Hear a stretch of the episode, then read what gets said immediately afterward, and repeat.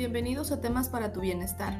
El día de hoy hablaremos sobre tristeza, enojo y depresión, que son emociones o palabras que seguro has escuchado o has sentido en algún momento.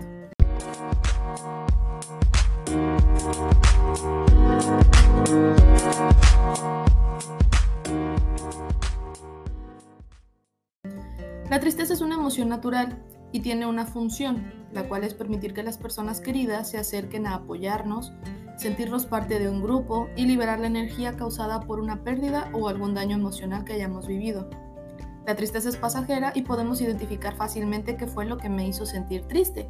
Por ejemplo, que alguien haya hablado mal de mí, que me hayan corrido de mi trabajo, que mi pareja se enojó y me reclamó, que mis amigos no fueron a mi cumpleaños, etc.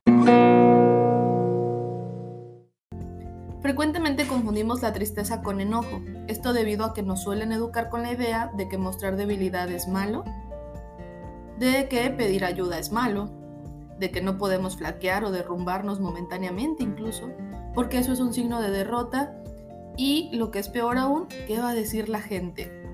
Algo importante es saber que nadie más está dentro de nuestra cabeza y que al sentirnos enojados debemos darnos un espacio para identificar si solo es enojo o si viene acompañado de tristeza y entonces poder aclararlo y expresar de manera correcta ambas. Esto no quiere decir que si identificas que solo estás enojado o enojada, vas a darte el chance de golpear a alguien, ¿no? Pero sí te puedes permitir controlar tu voz, las palabras que usas y las acciones para hacerle saber que te está molestando. A esto le llamamos inteligencia emocional. En cambio, si es tristeza, Permítete identificar qué es exactamente lo que te hizo sentir así. Si puedes externárselo a la persona y aceptar las disculpas si es que te las ofrecen, ya que esto también requiere cierto nivel de inteligencia emocional de la otra persona. O si prefieres no decir nada, tomar en cuenta que un error o la percepción incorrecta de la otra persona sobre ti no te define ni debes reducir tu atención de todas tus cualidades solo a ese tropiezo. Si alguien te dice es que creo que eres de determinada manera y eso es algo negativo, pues pensar que eso es solamente la idea que esa persona tiene de ti, mas no necesariamente es la verdad. Y aún si tuviera razón sobre esa debilidad tuya, eso no opaca todo el ser humano que eres, todas tus habilidades y tus características positivas. A diferencia de la tristeza, cuando hablamos de depresión, la depresión no es algo normal, no es algo que, que todos vayamos a pasar por eso. Es una complicación de la tristeza, ya se vuelve un trastorno emocional y se caracteriza por la pérdida de interés y energía para hacer cosas que anteriormente disfrutábamos, a diferencia de la tristeza donde eso puede durar días o hasta horas nada más, eh, pero somos capaces de retomar nuestras actividades y nuestro círculo social, en la depresión no es así.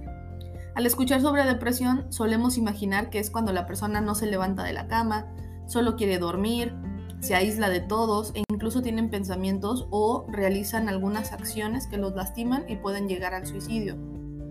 Cuando hablamos de esto hablamos de un trastorno depresivo mayor y es solo uno de los tipos de depresión que existen. La verdad es que es lo que la gente piensa como depresión, ¿no? Y que si no tienes esas características entonces no estás deprimido. Y no es así. Algunos síntomas de depresión también incluyen el enojo o la irritabilidad frecuente, incluyen la incapacidad de tomar decisiones, el sentir que ya no hay un, un para qué en tu vida.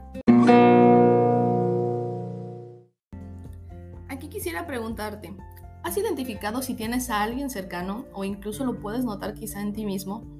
que durante lo que pueden ser años a lo mejor les ha caracterizado que no pueden disfrutar de la vida o sienten desesperanza como si no hubiera algo más allá. Pareciera que se concentran inmediatamente en lo malo, aunque haya más cosas buenas y la gente te lo puede decir y que es como si estuvieras funcionando o viviendo solo en automático. Solamente trabajas porque es necesario, pero no lo disfrutan. Tienen, no tienen metas, se sienten inútiles e incapaces de muchas cosas, aunque eso no coincida con lo que la gente ve de, él o de ella, ¿no? Con lo que les dicen. Tienen muy escaso apetito o comen demasiado, presentan ansiedad, inestabilidad eh, emocional o en toma de decisiones en su vida, entre otras cosas. Pues bueno, si es así, podríamos estar hablando de una persona con el trastorno de distimia o depresión persistente, que también requiere ayuda psicológica, eh, al igual que la depresión mayor que hablábamos antes. Cualquiera que sea el tipo de, de depresión, en muchas ocasiones requieren apoyo farmacológico, que es cuando los canalizamos con el psiquiatra, ya que se ve afectada la producción o el aprovechamiento en nuestro cerebro de la serotonina. La serotonina es un importante químico y neurotransmisor en el cuerpo humano que ayuda a regular el estado de ánimo, el comportamiento social, el deseo y la función sexual, el apetito, la digestión, el sueño, la memoria, entre otras cosas. Todas estas áreas se ven afectadas cuando tenemos un trastorno por depresión.